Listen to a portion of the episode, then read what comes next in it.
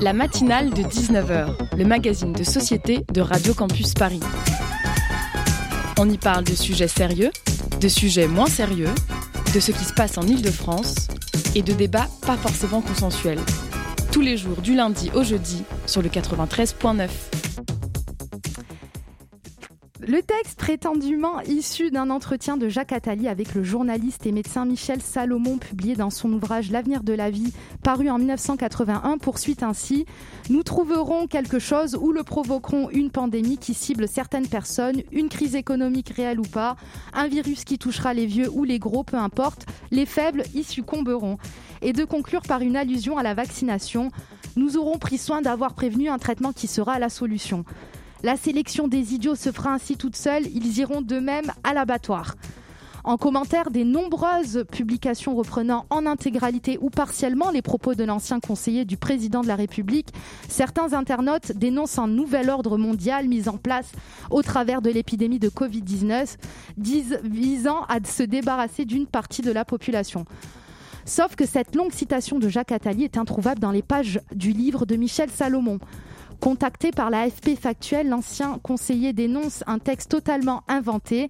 Si Jacques Attali s'est bien exprimé dans l'ouvrage L'avenir de la vie, ses propos ont été, totalement déformés. Et dans les publications devenues virales depuis quelques semaines, le texte reproduit sur Facebook euh, n'en est rien au proche, euh, n'en est rien proche du texte initial.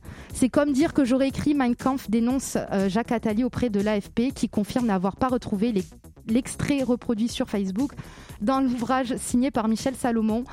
En particulier, Jacques Attali n'a jamais évoqué de virus ciblant les personnes les plus fragiles. Mais parlons aussi de choses positives pour celles et ceux qui auraient loupé l'info. Demain est un grand jour. On va pouvoir à nouveau profiter des bars, des cafés, des restaurants, dans le respect bien évidemment des gestes barrières. Mais c'est tout de même une lueur au bout du tunnel. On espère retrouver une vie normale et on aimerait aussi en savoir un peu plus tout de même sur l'émergence de cette pandémie. Zoonose ou fuite d'un labo à Wuhan, épicentre de l'épidémie de Covid-19. Le mystère, reste, entier, d'autant plus que la récente enquête de l'Organisation mondiale de la santé a été entravée par la Chine et les experts dépêchés sur place n'ont pas pu mener les, investigations voulues. L'hypothèse d'une fuite de laboratoire jusque-là reléguée comme étant une thèse complotiste s'immisce finalement au cœur des discussions. 18 scientifiques de renom ont publié jeudi dernier dans la prestigieuse revue, une, euh, prestigieuse revue scientifique une lettre qui estime cette thèse viable. Ils appellent, je cite, à une enquête transparente, objective et soumise à une supervision internationale sur ce scénario. Affaire à suivre.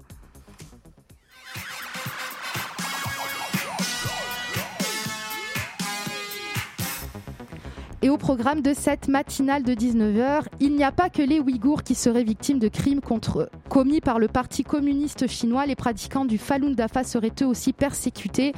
Qui sont-ils et que, que subissent-ils exactement? Hélène Tong, présidente de l'association Falun Info, sera avec nous pour répondre aux questions d'Emma Dewey, ici présente avec nous. En deuxième partie de notre émission, Camille Masson nous parlera du spectacle Rabelais qu'elle est allée voir au théâtre 13.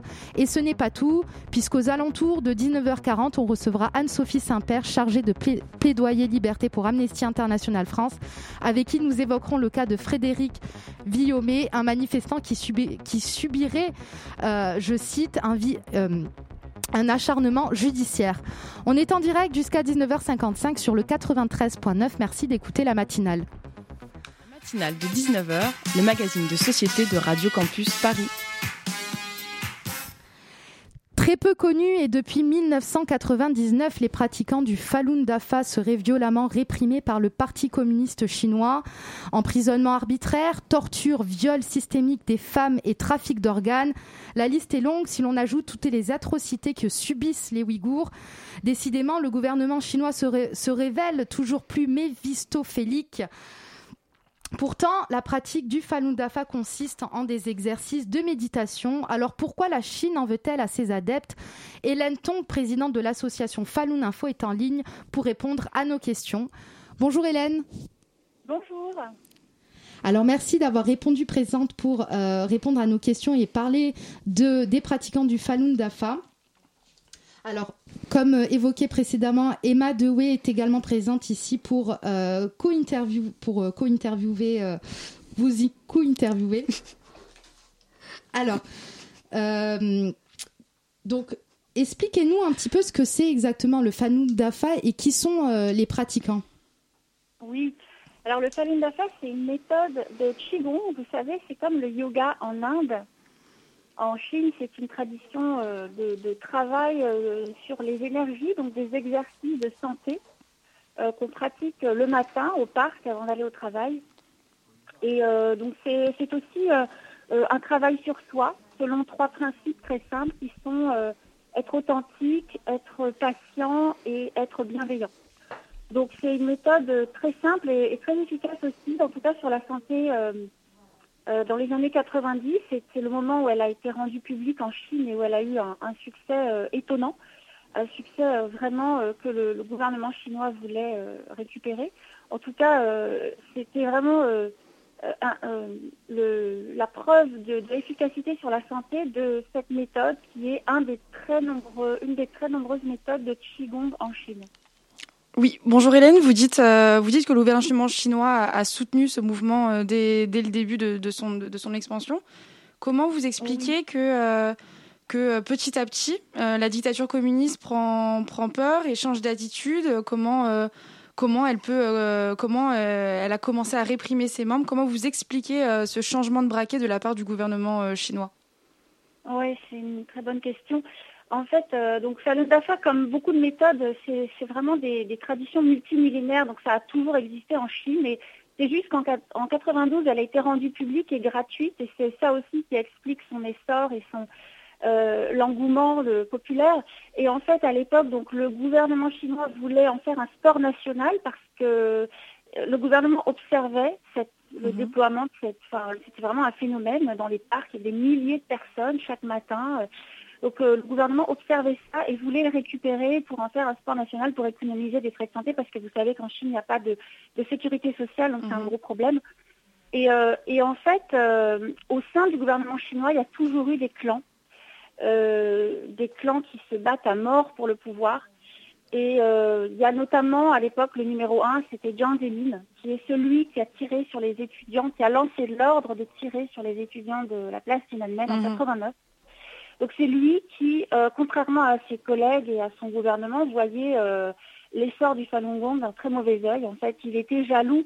En fait, certains analystes disent que c'est une question de personne. Comme il voulait être, euh, il avait le plus, il voulait que les, Chinois aient pour lui le culte de la personnalité. Il voulait être vraiment briller en Chine et en fait, il c'est quelqu'un qui était très moqué, très quelqu'un de assez ridicule en fait. Et donc, il avait ce problème d'ego. Et quand il a su que ce petit fonctionnaire euh, qui s'appelle Monsieur Li euh, avait une telle popularité, certains disent que c'est ce qui expliquerait que d'un seul coup, il ait commencé à préparer euh, un plan pour interdire cette méthode contre toute attente, puisque dans son gouvernement, beaucoup de gens pratiquaient, et même dans l'armée, à tous les niveaux de l'État. Et, comment se matérialise concrètement cette persécution Qu'est-ce qu'ils subissent concrètement euh, euh, ces pratiquants du Falun Dafa? Alors au moment de la répression, donc qui a commencé, comme vous l'avez bien dit, en 99, le 20 juillet 99, euh, la nuit, les bénévoles qui, enseignaient la méthode dans les parcs le matin, ils se sont, la, police a débarqué chez eux, les ont arrêtés arbitrairement et les ont envoyés dans des camps, les ont internés. Et donc ça, ça fait donc 21 ans maintenant. Et euh, euh, avec le temps, la, persécution a pris des formes différentes. Donc au départ, euh, c'était des arrestations arbitraires, des tortures, des meurtres en prison. Et j'ai lu beaucoup de témoignages et ce qui est, terrible, c'est que quand il y a des meurtres aux mains des policiers chinois, ils n'ont aucune rétribution, c'est-à-dire qu'ils ne sont pas du tout inquiétés dans leur poste. on leur demande des quotas de ce qu'on appelle de transformation, c'est-à-dire qu'ils doivent torturer pour que euh, les pratiquants de Falun Gong renoncent à leurs convictions. Donc plus ils ont un quota, un bon quota, plus ils ont de promotion, de primes, etc. Donc c'est vraiment euh, une, euh, comment dire, la police au service, la police c'est une forme de Gestapo au service d'un État dictatorial avec donc ils ont les pleins pouvoirs pour atteindre le but. Donc la forme que ça prend, comme vous me posez la question, c'est donc arrestation arbitraire, lavage de cerveau aussi des classes de lavage de cerveau. Il y a la même chose pour les Ouïghours. Euh, des, donc des tortures. Les femmes sont particulièrement touchées. les enfants aussi, ça peut arriver. Et torture, et, ça, peut être des meurtres. Et puis après, vous avez mentionné aussi, je crois, donc les meurtres par prélèvement forcé d'organes, c'est-à-dire qu'avec le temps, d'une part, euh, au début, le gouvernement chinois euh, organisait une énorme propagande pour euh, inciter à la haine contre ces gens-là, en les faisant passer pour ce qu'ils ne sont pas, de toute la même manière qu'ils disent que les Ouïghours sont des terroristes, ils disaient que les Falun Gong étaient tuer leurs enfants, etc., pour inciter le peuple à la haine contre ces gens qui sont complètement pacifiques. Et donc, diffamation. Mais maintenant, ce qui se passe avec le temps, c'est que euh, les médias n'en parlent plus, comme si la persécution n'existait plus. Et donc, ça se fait complètement dans le secret, et notamment euh, les, meurtres par prélèvement forcé d'organes, ça se fait dans le plus grand secret, avec l'armée qui organise tout, avec des fourgons blindés, entre, donc, entre les prisons et les hôpitaux. Et donc, euh, ces meurtres massifs et très, très lucratifs sont organisés euh, dans le plus grand secret d'État euh, chinois. Et, justement, en parlant de ces transplantations d'organes, euh, que représente selon vous ce marché juteux de dons en termes de chiffres? Pour avoir une idée un petit peu plus précise Ouais, c'est très difficile à estimer parce que tout est secret. En fait, toutes les données sont secrets d'État. Et mhm. j'ai un article tout à l'heure qui a été, d'ailleurs, à Le Figaro avait fait un article là-dessus. Euh, quand la Chine déclare officiellement 10 euh, 000 greffes par an, euh, il faut multiplier par 5-6 pour s'approcher de la vérité. Donc on n'a aucun moyen de savoir les chiffres véritables. On, ne peut faire que des estimations. Et il y a deux avocats canadiens qui ont fait deux rapports, le premier en 2006 et un autre mis à jour après. Et, de David Kilgour et David Matas, c'est ça? Oui, c'est ça. C'est vraiment les deux qui ont le plus enquêté, mais il y en a d'autres aussi, en Angleterre notamment, Ethan Gutman. Et, euh, et donc, euh, leur, leur euh, stratégie pour enquêter sur le sujet, c'était d'une part de faire des appels anonymes dans les, dans les hôpitaux. Donc, ils ont recueilli beaucoup de, de témoignages directs. Donc, les, médecins parlaient, parlaient franchement, oui, vous pouvez venir on retrouve un organe, un cœur dans une semaine, ça coûte tant, c'est 150 000, euh, euros. Euh, alors j'ai les chiffres sous les yeux, là, 130 000 pour un cœur. Euh, et, ils commandent en fait. Et si l'opération ne réussit pas, ils sont capables de recommander très vite avoir un autre organe. Et euh, donc voilà, je, vous parle juste des stratégies pour essayer de savoir la vérité parce que tout est, tout est caché en Chine.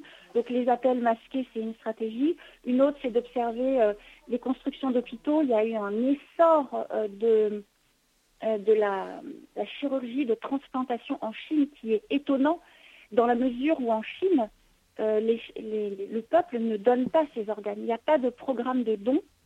Et traditionnellement, les Chinois ne donnent pas leurs organes parce qu'ils veulent être enterrés entiers. Donc, le fait qu'il y a des hôpitaux euh, chinois qui ont fleuri, mais partout en Chine, avec des, dizaines d'étages, des, milliers de lits, c'est quelque chose qui, euh, c'est une donnée qu'ils ont analysée pour essayer d'estimer justement euh, le, nombre de, greffes. C'est très difficile d'avancer des chiffres. Dans un article du Figaro, il disait 90 000 par an, mais, hum, mais c'est une estimation, quoi. C'est les, spécialistes ne, s'avancent pas trop sur les chiffres parce que pour pas faire d'erreur. Et qui seraient concrètement qui, qui sont euh, ces, ces, acheteurs pardon euh, euh d'organes Qui seraient ces pays qui qui justement seraient dans, dans, dans ce type de trafic Seraient impliqués oui, alors on a, on a, grâce à une télévision coréenne, on sait qu'il y a des riches coréens qui vont se faire greffer en Chine. Ils ont réussi avec une caméra masquée à, filmer tout le processus, à, suivre un patient. On sait aussi, euh, il y a eu un très bon, une très bonne enquête de Vice avec Justine Rex euh, mhm. qui a repris euh, le rapport de, du China Tribunal de Londres qui en 2019, en juin 2019, ils ont révélé qu'il y avait des riches saoudiens qui allaient se faire greffer euh, en Chine. Mm. Et euh, voilà, donc l'Arabie saoudite, la Corée, mais il y a d'autres pays, il y a des Français qui vont en Chine aussi. Euh, c'est quelque chose qui est... il y a une ONG qui s'appelle DAFO, donc c'est les médecins contre les prélèvements forcés d'organes, et je sais qu'ils travaillent pour essayer de, de rendre la législation française, de faire en sorte que la France ne soit pas coupable même intentionnellement, même inconsciemment, pardon, de, de ce trafic meurtrier. Vous restez avec nous sur Campus Paris. On continue de parler des pratiquants du Falun Dafa. Après une pause musicale, vous écoutez la matinale de 19h.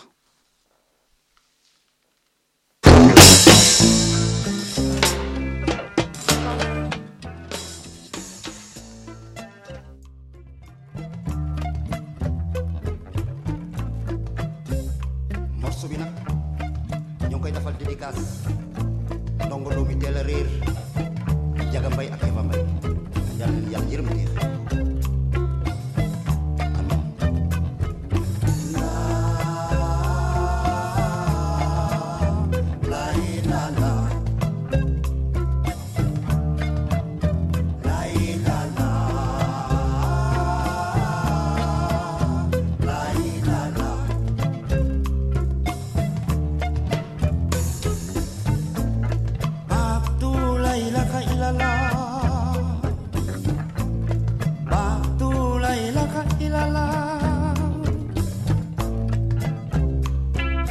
por lay it away.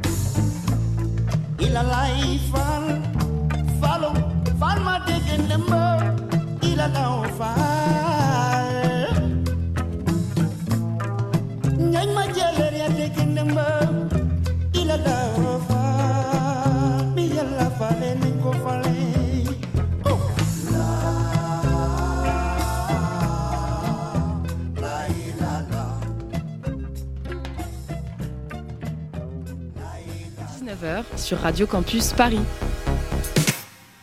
C'était Sheklo Santé Yala, vous écoutez la matinale et on est de retour avec Hélène Tong. Alors Hélène, ma question va être euh, peut-être un petit peu crue, mais pourquoi parle-t-on très peu de vous euh, dans les médias français et internationaux en général? Et expliquez-nous euh, ce silence médiatique. Y a-t-il pas assez de morts ou quelle est la raison de ce silence médiatique, de cette omerta médiatique?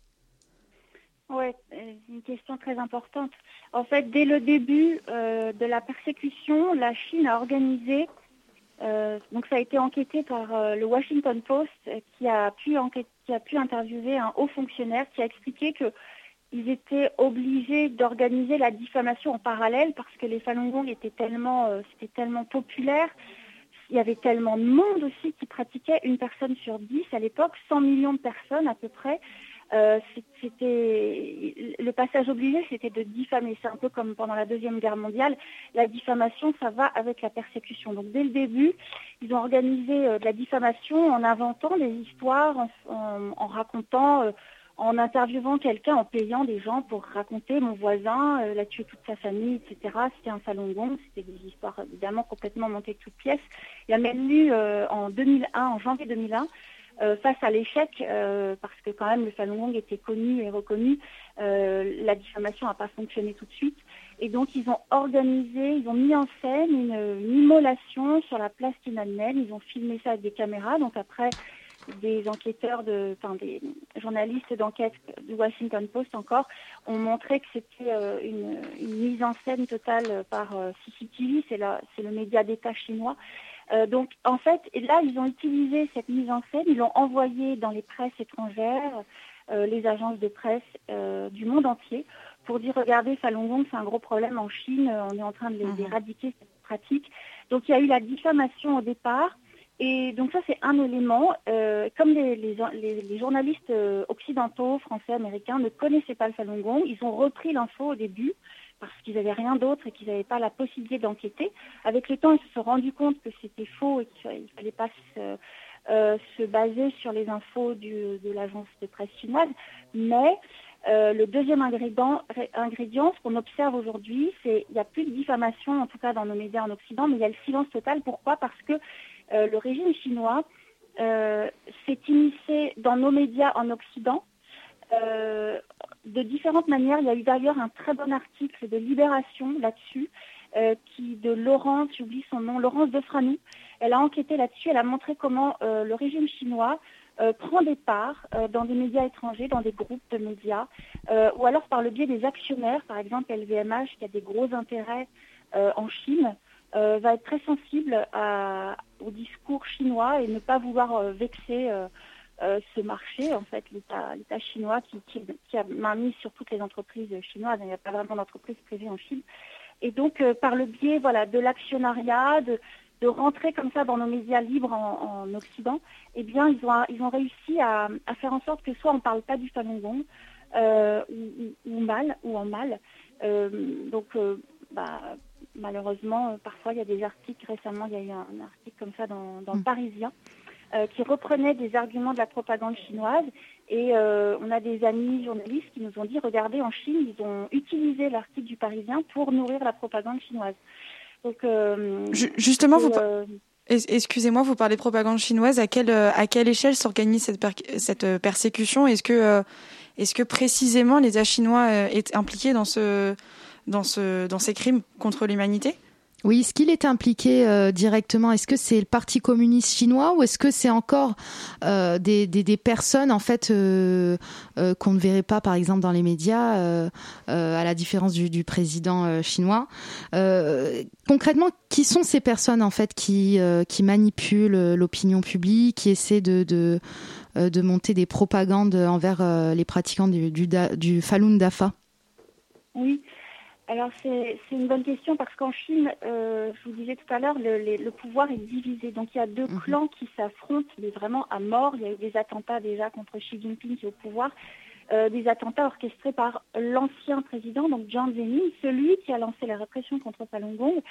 Et, donc euh, c'est toujours difficile. C'est comme à Hong Kong, là ce qui se passe à Hong Kong, c'est très difficile de savoir si c'est Xi Jinping qui est, qui est l'auteur ou le clan opposé.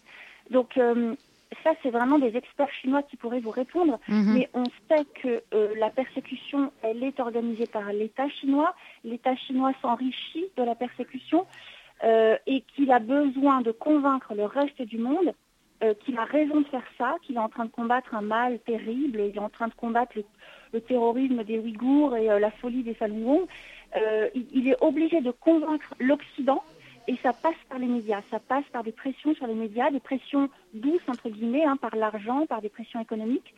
Euh, et, parce que euh, la Chine ne peut plus, euh, comment dire, l'Occident regarde ce qui se passe en Chine et les, crimes contre l'humanité qui, qui, sont en train de se produire sont dénoncés par des gens comme Raphaël Glucksmann, beaucoup d'autres euh, ou en Amérique aussi au plus haut niveau, euh, ces crimes ont été dénoncés.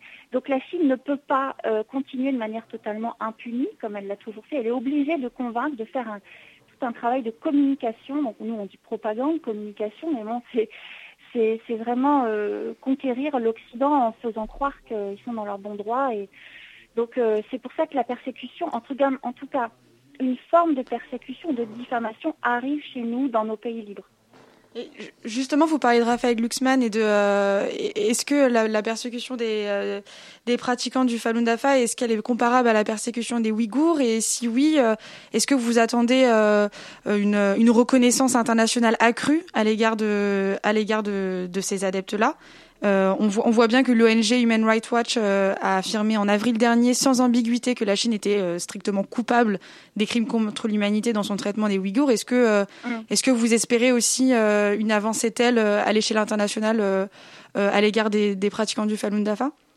Oui, alors on est très content de voir que la cause des Ouïghours est si bien défendue maintenant. Ça n'a pas toujours été le cas et ça fait longtemps que les Ouïghours sont persécutés, donc on est content de voir ce progrès. On pense que ça va, euh, ça va aider toutes les victimes en Chine, euh, y compris le Falun Gong. Simplement, euh, beaucoup d'hommes politiques, le Parlement européen a beaucoup dénoncé la persécution du Falun Gong depuis des années. c'est peut-être pas beaucoup médiatisé, mais il y a, eu bon, des ONG, il y a eu des rapports faits par Amnesty International, aux Nations Unies, des rapports, des témoignages repris. Euh, il y a eu beaucoup de choses qui se sont passées, ça fait 21 ans quand même. Euh, mais on, a beaucoup d'espoir quand on voit en effet ce qui se passe euh, pour les Ouïghours en ce moment. Et Raphaël Dussman a déjà parlé du Falun Gong, mhm. mais c'est vrai qu'on voudrait, on voudrait plus de prise de conscience, plus de condamnation à niveau international. la France n'est pas très, pas très courageuse hein, sur, sur ce plan-là. Euh, il y, a, certains députés qui ont fait des choses remarquables. Hein. Par exemple, Frédéric Dumas récemment qui a, fait une proposition de loi justement pour que la France ne soit plus complice, même inconsciemment, des prélèvements d'organes, des crimes de prélèvement d'organes, parce qu'on sait qu'il y a des partenariats entre la France, entre des universités françaises, des hôpitaux français et la Chine. Donc la France, sans le vouloir, aide à ces, enfin, participe à ces crimes euh, et, donc, euh, il y a des initiatives comme ça au niveau des élus, euh, mais c'est pas suffisant en fait. On est face à une dictature, la plus grande dictature du monde, la plus dure, la plus, la plus. En fait, il y a plusieurs. Moi, je dis toujours, on est, on est persécuté de plusieurs manières. C'est-à-dire que non seulement on est persécuté, voilà, arrêté arbitrairement, torturé, tué, mais en plus, en Chine, on ne peut pas avoir d'avocat, on ne peut pas se défendre. Et en plus, on fait face à la diffamation, c'est-à-dire qu'on nous fait passer pour des fous, etc. Et en plus, il y a un silence qui est un silence euh, euh, terrible. Les gens meurent en silence, en fait. on ne sait pas combien. On a des chiffres officiels on, on a réussi à récolter des données fiables sur 4651 cas de morts à ce jour, mais c'est très très très inférieur à la réalité. Euh, on parle de, plusieurs millions de personnes détenues et on sait par des témoignages que en détention, les tortures sont terribles. C'est les mêmes que pour les Ouïghours d'ailleurs. Il y a un grand avocat qui s'appelle David Matas, que vous avez déjà cité, mhm. il a dit euh, si on avait fait quelque chose pour le Falun Gong plus tôt, la Chine n'oserait jamais faire ce qu'elle est en train de faire aux Ouïghours. Nous, ça fait 21 ans qu'on dénonce ces formes de torture, ces arrestations. C'est les mêmes méthodes. Sur les Tibétains, les Ouïghours, les chrétiens, les Falun Gong, c'est les mêmes méthodes. Et, euh, donc, et, dites-nous, euh, est-ce que vous vous, vous auriez un chiffre à, nous donner concernant le nombre de de chinoises, chinois qui seraient, qui auraient fui justement cette dictature pour venir s'installer en France. Est-ce que vous avez un chiffre? Est-ce que vous, savez ce qu'elles ont pu subir justement concrètement de par le Parti communiste chinois?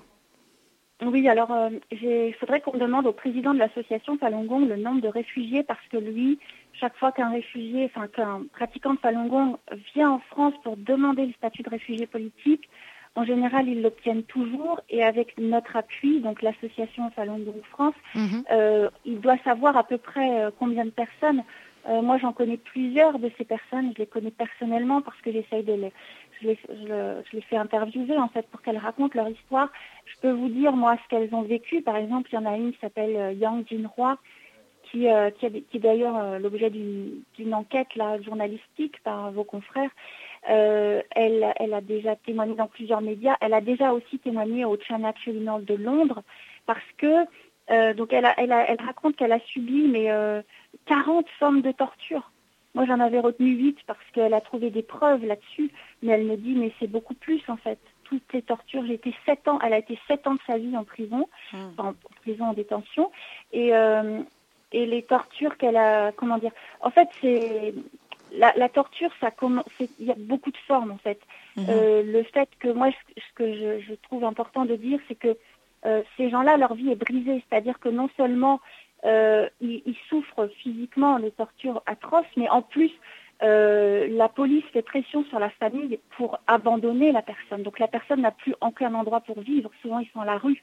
Euh, s'ils sont mariés, la police va forcer le mari à divorcer. Donc ils se retrouvent voilà, seuls, divorcés. En plus, ils vont forcer l'entreprise à licencier la personne. Donc elle n'a plus de revenus.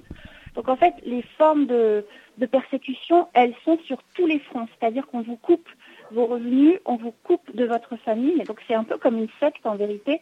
Euh, moi, j'ai échangé l'autre jour avec euh, une personne qui défend les Ouïghours et je disais euh, de la même façon que voilà, les Ouïghours n'ont rien de terroriste, les Falun Gong, eh bien, le, régime chinois vraiment se comporte comme une secte. C'est-à-dire qu'ils vous coupent de votre famille, ils vous prennent votre argent et ils, vous, vous persécutent. Donc euh, c'est toutes les caractéristiques euh, et, de la même manière pour les Ouïghours, on peut parler, les régimes chinois se comportent comme un terroriste puisqu'ils font régner la terreur. Ça c'était Raphaël Guzman qui le disait. J'ai un peu perdu le fil de ce mm. que je voulais vous dire là. Mais, mais, mais en tout cas, oui, on, on entend bien que, que, le Parti communiste chinois, en tout cas la Chine, euh, a recours à des pratiques euh, pour le moins euh, des plus euh, euh atroces. on vous remercie infiniment d'avoir d'avoir répondu présente pour pour nous parler des, des pratiquants du Falun Dafa. merci Hélène Tong d'avoir. Merci à vous. Merci merci à vous Hélène Tong. vous êtes merci présidente. Merci à vous. Vous êtes présidente de l'association Falun Info et je vous souhaite souhaite en tout cas euh, euh, une très belle euh, continuation et puis on espère que effectivement toutes ces toutes ces oppressions s'arrêteront définitivement un jour, on l'espère, dans un monde meilleur. Merci, en tout cas vous y contribuez en faisant cette émission. très précieux, ça fait passer l'info et après les gens sont des médias vivants, ils peuvent signer la pétition sur notre site faluninfo.fr. On a un compte Instagram, Twitter, euh, Facebook. On est très présent sur les réseaux sociaux. Très bien. Bah, c'est noté faluninfo.fr pour euh, bah, nos auditrices et auditeurs qui aimeraient en savoir un petit peu plus. N'hésitez pas à aller faire un, tour sur le site internet. Euh, vous restez avec nous sur Radio Campus. On revient après une courte pause musicale. À tout de suite.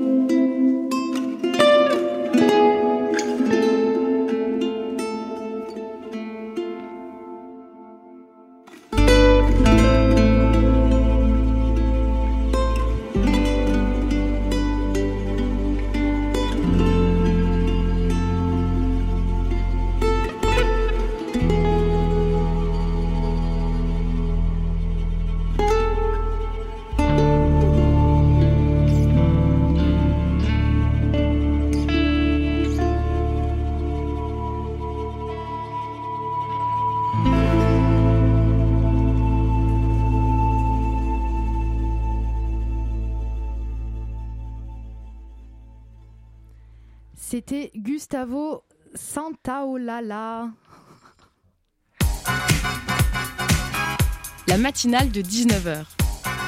Du lundi au jeudi sur Radio Campus Paris.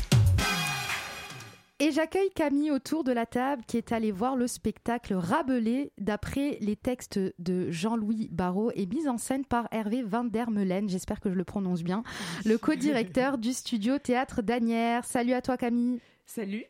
Alors oui, et puis ça avait un petit arrière-goût acide de retrouver cette expérience de la salle quand elle est presque dépeuplée, seulement réservée aux professionnels du milieu. Et comme tu l'as souligné tout à l'heure, je suis allée voir Rabelais au Théâtre 13, qui accueillait la troupe du studio Théâtre d'Anières, et ce sans vraiment savoir où j'allais mettre les pieds. En fait, la question que je me suis posée, c'est pourquoi Hervé van der Meulen a souhaité remettre Rabelais sur le plateau alors que ça pourrait paraître un poil désuet. Pour le comprendre, il faut d'abord le resituer. Rabelais. L'humaniste, le conteur, le philosophe, le bon vivant à bien des égards paillard. Homme de lettres et de sciences, figure de proue de la première moitié du XVIe siècle en France, il incarne les idées de la Renaissance. Tandis que ses écrits sont teintés de discours précurseurs anticléricaux, prônant le bien-être du corps et de l'esprit, il joue de l'accordéon avec la langue française. On lui doit encore quelques expressions fantasques et gargantuesques qui ne prennent pas de rides. Et c'est sûrement pour toutes ces raisons que Jean-Louis Barrault, qui voue une profonde admiration à l'humaniste, décide d'adapter son œuvre dans une fresque théâtrale un peu zinzin au cours de l'année 68. Soit dit en passant, Jean-Louis Barrault n'a pas vraiment à rougir de son passage dans l'histoire du théâtre et du cinéma. Il faudrait lui consacrer une chronique entière. Mais pour résumer rapidement, Barrault était metteur en scène, comédien. Malraux lui a d'ailleurs confié en 1959 la direction de l'actuel théâtre de l'Odéon, pardon qu'il ouvre aux manifestations étudiantes en 68 avant de démissionner. Enfin, il était acteur et il a d'ailleurs crevé l'écran sous le regard avisé de Marcel Carnet. Enfin bref, passons la biographie de Jean-Louis Barrault. En 1968 donc, dans un contexte socio-économique complètement bouleversé par les luttes ouvrières puis par la colère des étudiants et des étudiantes, Jean-Louis Barrault entreprend de se plonger dans une adaptation condensée des cinq livres de Rabelais et de monter cette adaptation avec sa compagnie Renaud Barrault sur la scène de l'Élysée-Montmartre. D'ailleurs, et déjà à l'époque, la musique était un élément central de la mise en scène et Barrault ne la confie pas à n'importe qui. Du coup, une petite devinette. Trouver un artiste? Non, alors l'artiste à qui il confie la composition, Barreau en 68, est androgyne, sulfureux, souvent dépeint dans les médias conservateurs comme l'incarnation d'une jeunesse décadente. Et en 68, il a déjà sorti deux albums et fait la première partie des Beach Boys et de Dalida. Je t'aide avec un extrait audio.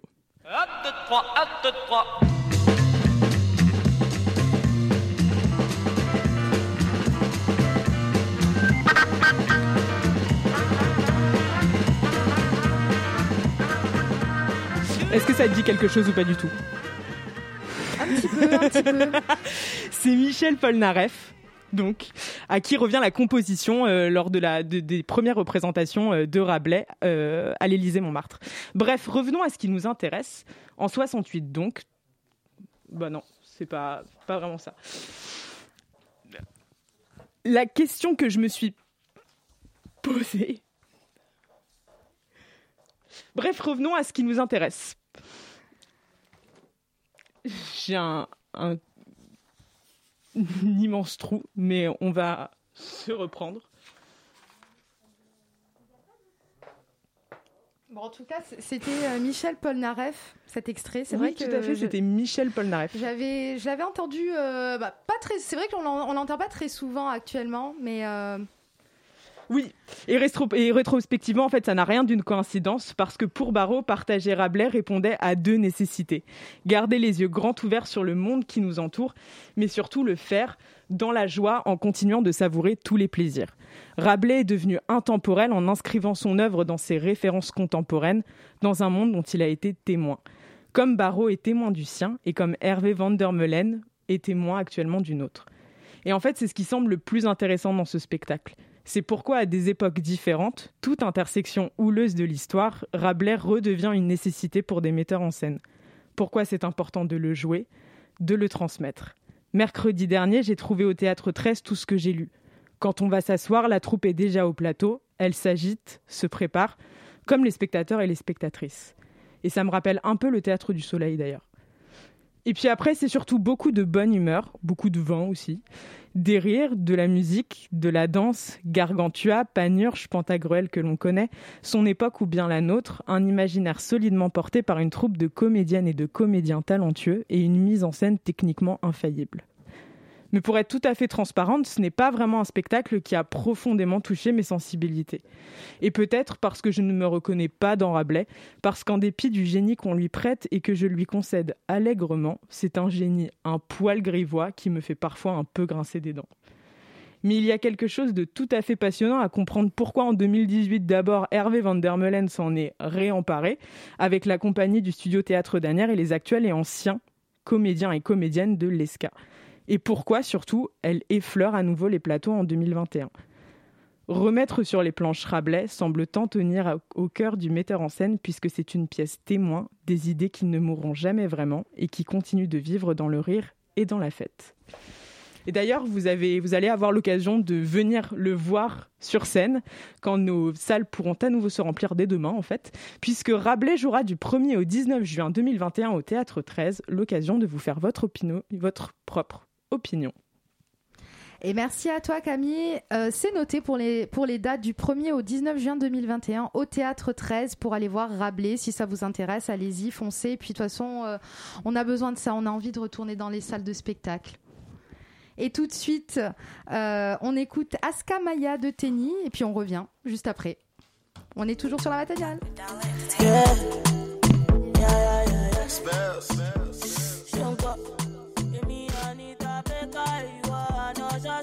matinale.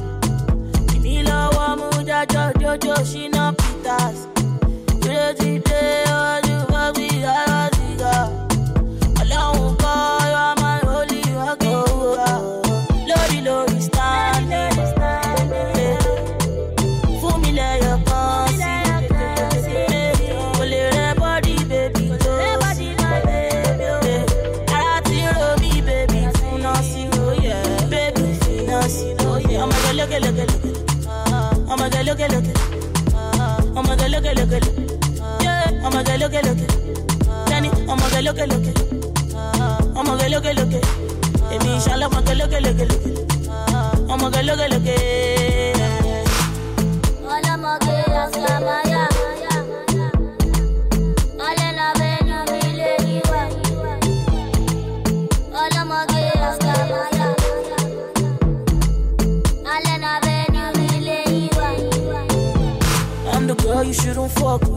Chillin' with the boys, you do do do.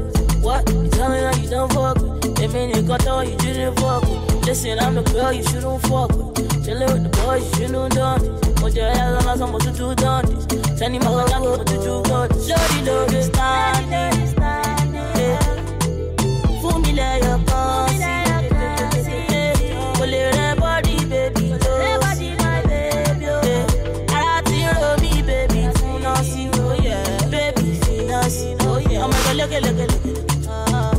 look at, look at. Oh my god, look at, look at. Yeah, oh my god, look at, look at. Danny, oh my god, look at, look at. Oh my god, look at, look at. Emi, inshallah, my god, look at, look at. Oh my god, look at, look at.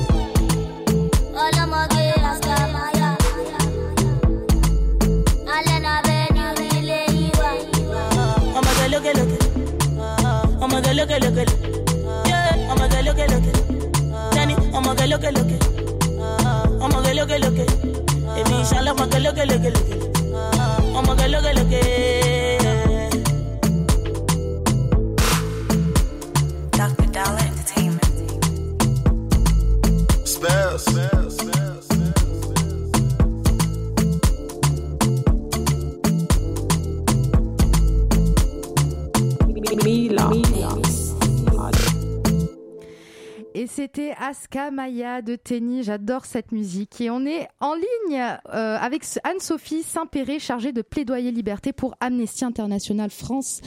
Euh, on va évoquer notamment le droit euh, de manifester, plus précisément le cas de Frédéric Villomé, ce bisontin figure des Gilets jaunes, militant syndical de 49 ans, comparaîtra devant le tribunal de Dijon ce jeudi. Le 5 décembre 2020, il a participé à une manifestation contre la loi sécurité globale. Il est accusé de délit d'attroupement et risque jusqu'à un an de prison et 15 000 euros d'amende. Bonjour à Anne-Sophie Saint-Péret. Bonjour. Merci d'être avec nous. Merci d'avoir répondu euh, présente pour répondre à nos questions. Oui, alors on, dit que euh, on dit que Frédéric Villaume a été accusé de délit de délit d'attroupement, pardon. En quoi euh, en quoi selon vous ce délit est-il problématique? La loi française est-elle est-elle trop vague, trop floue? Alors en fait, dans ce cas-là, la loi française est un petit peu trop large. le délit d'attroupement, il est problématique à deux points de vue. Euh, déjà parce que va être considéré comme un attroupement tout rassemblement qui trouble l'ordre public, donc qui trouble l'ordre public pourquoi pas, ou qui risque de troubler l'ordre public. Donc le simple risque euh, va suffire euh, aux forces de l'ordre pour considérer qu'un rassemblement est un attroupement. Et on a vu que des manifestations, simplement parce qu'elles dépassaient l'heure de déclaration parce qu'elles n'avaient pas été déclarées, avaient été considérées comme des attroupements et donc avaient euh, fait l'objet d'ordre de dispersion. Donc déjà, pour nous, ça, ça va être contraire au droit international parce qu'un simple risque de trouble à l'ordre public ne justifie pas nécessairement la, dispersion euh, d'une manifestation. Euh, et par ailleurs, le délit qui est reproché à Frédéric Villaume, au-delà de ça, c'est la participation à un attroupement alors que lui-même n'a commis strictement aucun acte violent. En fait, en réalité, le 5 décembre, il est en train de partir de la manifestation, il demandait son chemin. Mhm. Euh, et donc c'est très compliqué, même si on imaginait qu'il était dans un attroupement où il y avait des violences, pour nous c'est problématique de rendre responsables toutes les personnes qui sont présentes, y compris celles qui sont là simplement pacifiquement parce qu'elles étaient descendues dans la rue pour exprimer des idées. Euh, vous, dites que les lois françaises sont contraires au droit international. comment l'expliquez-vous? Alors il y a une partie euh, des lois françaises, euh, parce qu'on a étudié plein de lois françaises qui étaient utilisées contre les manifestants, et oui, effectivement, il y en a une partie qui sont en contradiction avec le droit international parce qu'elles limitent trop largement, de manière disproportionnée, les droits fondamentaux. on pense par exemple à la loi qui interdit de dissimuler le visage en manifestation. Voilà, en plus, aujourd'hui, elle est complètement contradictoire avec de porter un masque sanitaire. Mais même avant, c'était problématique parce qu'en fait, on peut avoir plein de raisons de euh, vouloir se cacher le visage en manifestation ou se protéger des lacrymogènes ou porter un masque pour euh, représenter euh, une revendication, un homme politique. Et donc, c'était une entrave à la liberté d'expression qui n'était pas, qui n'était pas justifiée, qui n'était pas nécessaire et qui était disproportionnée par rapport à l'objectif à atteindre. Et, justement, vous parlez de vous parlez de, droit de manifester qui est entravé avec euh, avec la récente euh, interdiction de manifestation en soutien aux Palestiniens euh, qui a eu lieu samedi 15 mai. Est-ce que précisément le droit de manifester est-il fragilisé en France selon vous? Alors oui, nous, ça fait assez longtemps qu'on dénonce le fait qu'il y a différents types d'entraves au droit de manifester. D'une part, ça a été très visible à un moment d'utilisation excessive, illégale de la force contre les manifestants. Euh, mais également les arrestations, les poursuites de manifestants. Donc ce qu'on va dénoncer, notamment en étant présent au procès de Frédéric Villaume euh, jeudi, euh, puisque lui-même a fait l'objet de multiples arrestations, poursuites.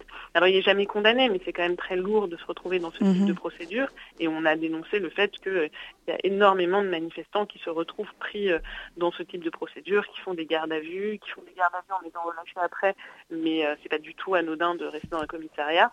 Et dans le cas de la manifestation euh, récente de samedi, euh, bah, il n'y a rien qui justifie en droit international d'interdire une manifestation pour de simples risques de troubles. Euh, en plus, sur des risques de troubles de 2014, sachant que la manifestation de 2014 elle-même était interdite, donc on n'est pas du tout convaincu sur le fait que l'interdiction va éviter les troubles. Mais il ne faut pas oublier que le droit de manifester, c'est un droit fondamental et que l'État a une, obligation de protéger, de faciliter l'exercice de ce droit. Or aujourd'hui, on trouve que l'État français ne remplit pas ce rôle, ne remplit pas cette mission. D'accord. Alors vous, vous, avez dit aussi que, euh, que Frédéric, enfin c'est avéré, a subi sept gardes à vue, plus de 140 heures en, en garde à vue donc depuis 2018, une perquisition, plusieurs poursuites, il a été verbalisé en cause donc sa participation à des manifestations pour euh, la réforme des retraites, mais aussi euh, contre la loi de sécurité des globales, la participation aussi aux gilets jaunes ou en faveur euh, d'autres revendications sociales en général. S'agit-il encore précisément, selon vous, selon Amnesty International, d'un harcèlement judiciaire ou administratif? Oui, alors dans le cadre de dans le cas de Frédéric Villot, on considère qu'il y a une forme de harcèlement puisque c'est énorme. Euh, et puis euh, vous avez parlé des arrestations, des gardes à vue. Il y a aussi un nombre incalculable d'amendes reçues alors qu'il conteste à chaque fois, mais c'est extrêmement lourd de se retrouver face à ces procédures et à chaque fois qu'il va en manifestation, euh, de se dire que peut-être qu'il ne va pas en revenir parce qu'il va être en garde à vue. donc pour nous, il y a véritablement un harcèlement contre Frédéric. ensuite, ce qu'il subit, c'est aussi assez emblématique du d'intimidation qu'il y a contre les manifestants. Euh, dans le cadre du mouvement contre la loi sécurité globale, on avait enquêté aussi sur la manifestation du 12 décembre à Paris, euh, où il y avait eu 142 personnes arrêtées. Et au final, près de 80% des personnes qui avaient été arrêtées, en fait, avaient été euh, relâchées sans poursuite. Euh, ce qui montre qu'il y a un usage vraiment excessif de l'arrestation, euh, dans certains cas de la garde à vue, euh, pour, qui entrave de fait le droit de manifester et qui a un impact sur, sur les manifestants, sur la volonté de se mobiliser, sur le droit de manifester en général. Merci à vous, euh, Anne-Sophie Saint-Péret. Vous êtes chargée de plaidoyer liberté pour Amnesty International France. Merci d'avoir répondu à nos questions. On suivra de près euh, cette, cette affaire et euh, donc on suivra également l'audition euh, auquel, auquel comparaîtra jeudi. jeudi. Frédéric Villomé, hein, ce militant syndical de 49 ans, qui comparaîtra devant le tribunal de Dijon. Merci à vous. La matinale, merci à vous. La matinale, c'est terminé. La matinale, c'est terminé. Je l'ai peut-être dit, mais je redis. Merci à nos invités, Len Tong, présidente de l'association Falun Info, et Anne-Sophie Saint-Péret d'avoir répondu euh, présente pour répondre à nos questions. Merci à Camille pour son Zoom. Merci à Emma d'avoir participé aux interviews. Léa et Margot à la réalisation et Hugo à la coordination de cette émission. On se retrouve demain pour une nouvelle émission, une nouvelle aventure. Merci à vous.